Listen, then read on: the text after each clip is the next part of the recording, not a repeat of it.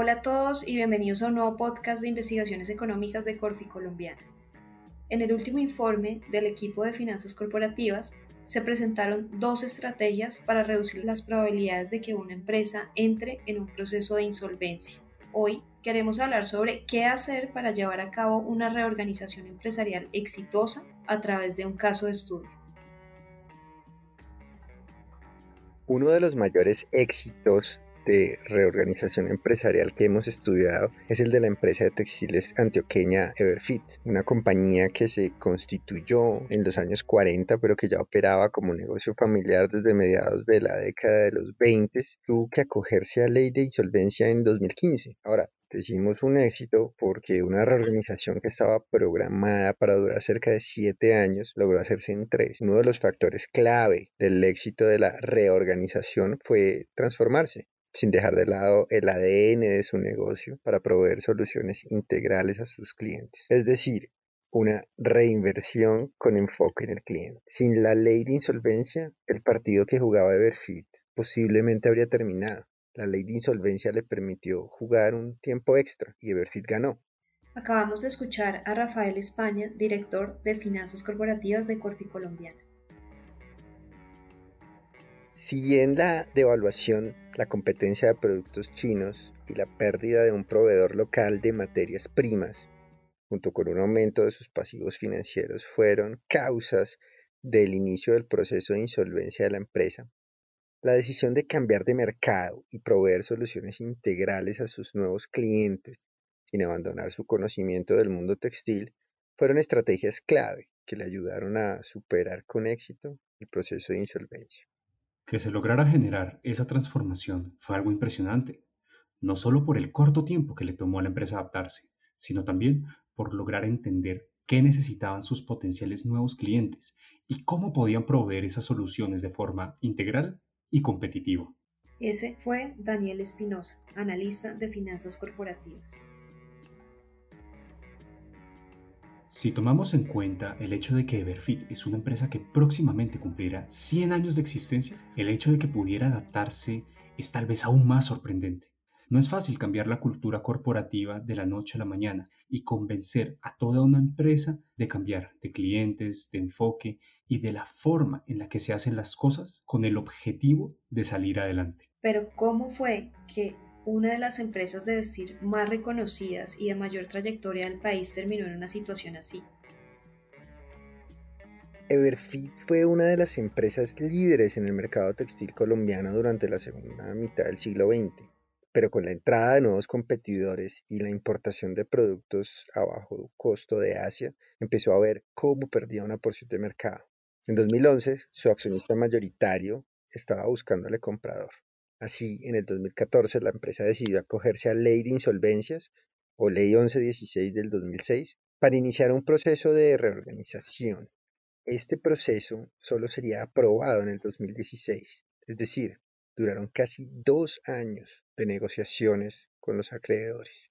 Cuando se acogió a la ley de insolvencias, Everfit tenía 18 mil millones de pesos en pasivos y más del 10% de sus cuentas por pagar tenían un vencimiento mayor a 90 días y se encontraba en incapacidad de pago.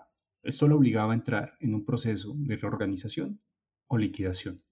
Hubo varios factores que llevaron a la empresa a esta situación. Para empezar, cuando Fabricato, otra empresa del sector que proveía materias primas al mercado local, cerró su línea de negocio de lana, la compañía tuvo que importar este insumo desde Asia. Eso tuvo dos implicaciones.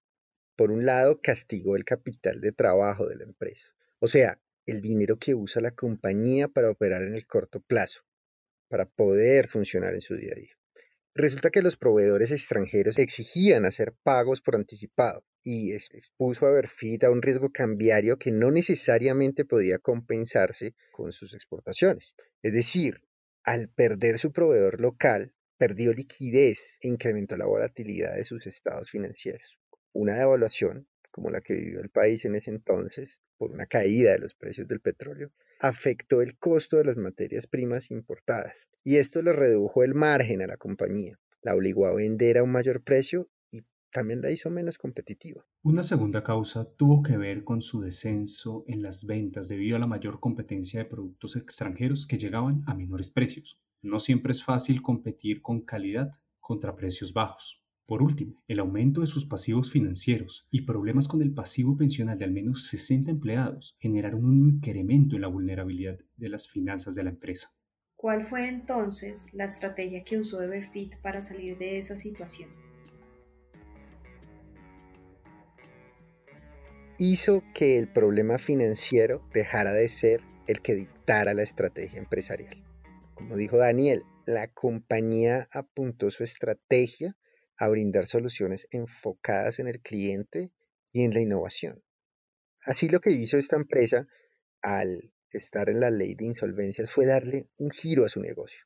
Pasó de vender ropa formal y casual para hombre a generar soluciones integrales para sus clientes. Un ejemplo que suelen repetir en diversas notas y entrevistas es el caso con American Airlines. Esta empresa de aviación, además de los atuendos para su personal, necesitaba que su proveedor le solucionara temas de logística de forma digital.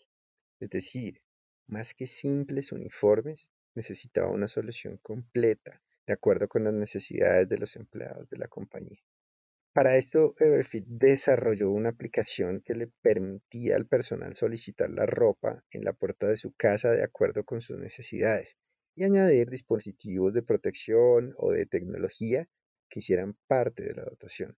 La empresa pasó de vender trajes a desarrollar una red global de logística, sin la posibilidad de reorganizarse y de llegar a acuerdos con sus acreedores, con la gente a las que le debía dinero, Everfit posiblemente no habría podido sobrevivir. Esta experiencia le permitió a Everfit acercarse a otros clientes como Universal Studios, Avianca o el Servicio de Transporte Público de Nueva York. Y aunque la empresa sigue produciendo la mayor parte de lo que vende, como ahora no solamente se dedican a entregar ropa, se han visto obligados a contactar proveedores de todas partes del mundo de acuerdo a las necesidades de sus clientes. Esta estrategia le permitió a la compañía mejorar sus ingresos, uno de sus talones de Aquiles antes de la insolvencia. En el 2014 estaban facturando 25.610 millones de pesos al año y en 2019 lograron cerrar con una facturación de 46.805 millones de pesos. Abuelo de pájaro, este es un incremento anual real cercano al 8%. Es todo un logro para una empresa que estaba en aprietos no hay que dejar de lado otro factor importante, la diversificación de clientes. Según lo cuenta la propia empresa, a principios del 2020 tenían 300 clientes, de los cuales 250 eran nacionales, pero los 50 internacionales representaban la mitad de los ingresos de la compañía. A principios de año salieron del proceso de insolvencia.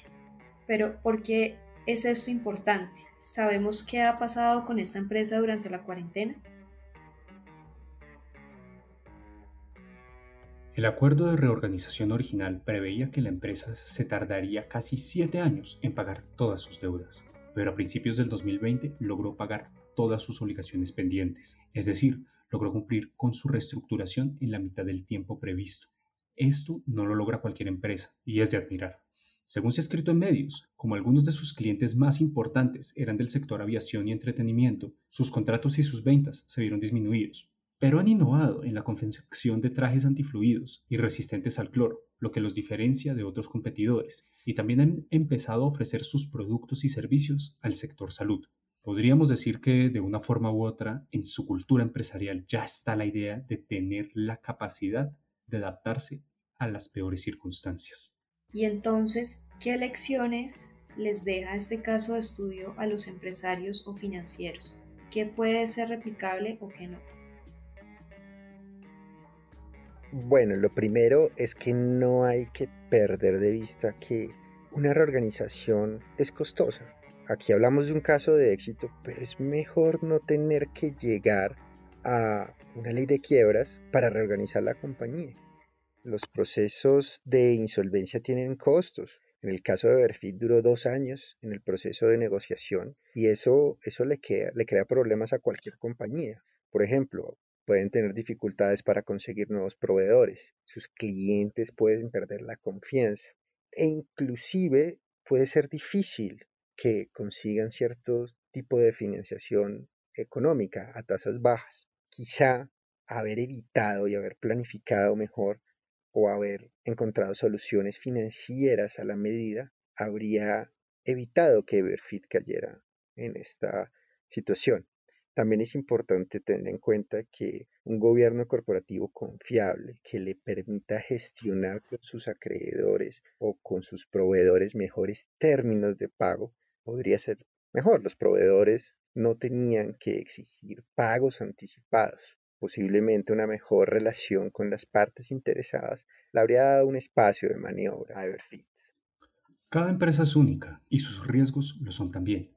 Es importante por eso que las empresas tengan instrumentos financieros que les permitan gestionar de forma eficiente aquellos riesgos que son inherentes a su negocio. En el caso de Everfit, una estructura de protección contra riesgo cambiario o una política de ARC, como la denominamos en Corfi colombiana, puede haber sido una herramienta muy importante a la hora de evitar la volatilidad de sus estados financieros. Por otra parte, una protección contra un riesgo de liquidez que hubiera evitado que sus facturas se hubieran vencido durante más de 90 días, por ejemplo invirtiendo una parte de sus utilidades retenidas en fondos de inversión colectiva de alta liquidez y con rentabilidad, pudo haberles evitado entrar en ese problema. Como dije, cada empresa es única y sus riesgos también lo son, pero hay estrategias que se pueden aplicar a la mayoría de los casos. Por otra parte, no es posible replicar exactamente la estrategia de Everfit no siempre va a funcionar la innovación, el cambio de mercado o intentar conseguir estas soluciones globales. Por eso, lo mejor que se puede hacer es tener medidas de defensa temprana. Desde el punto de vista financiero, es cierto que el enfoque en el cliente puede ser una inversión que rinda frutos a largo plazo, como el equipo de finanzas corporativas mostrará en un próximo informe. Pero lo cierto es que no es mejor no esperar a mañana para tener una estructura de capital que minimice riesgos y costos financieros. Y con estas lecciones nos despedimos por hoy. Gracias a Daniel, Rafael y a nuestra audiencia por acompañarnos en este nuevo episodio. Soy Victoria y los invito a suscribirse a nuestro canal y seguirnos en Instagram, Facebook, LinkedIn, Twitter como arroba Corfi Colombiana.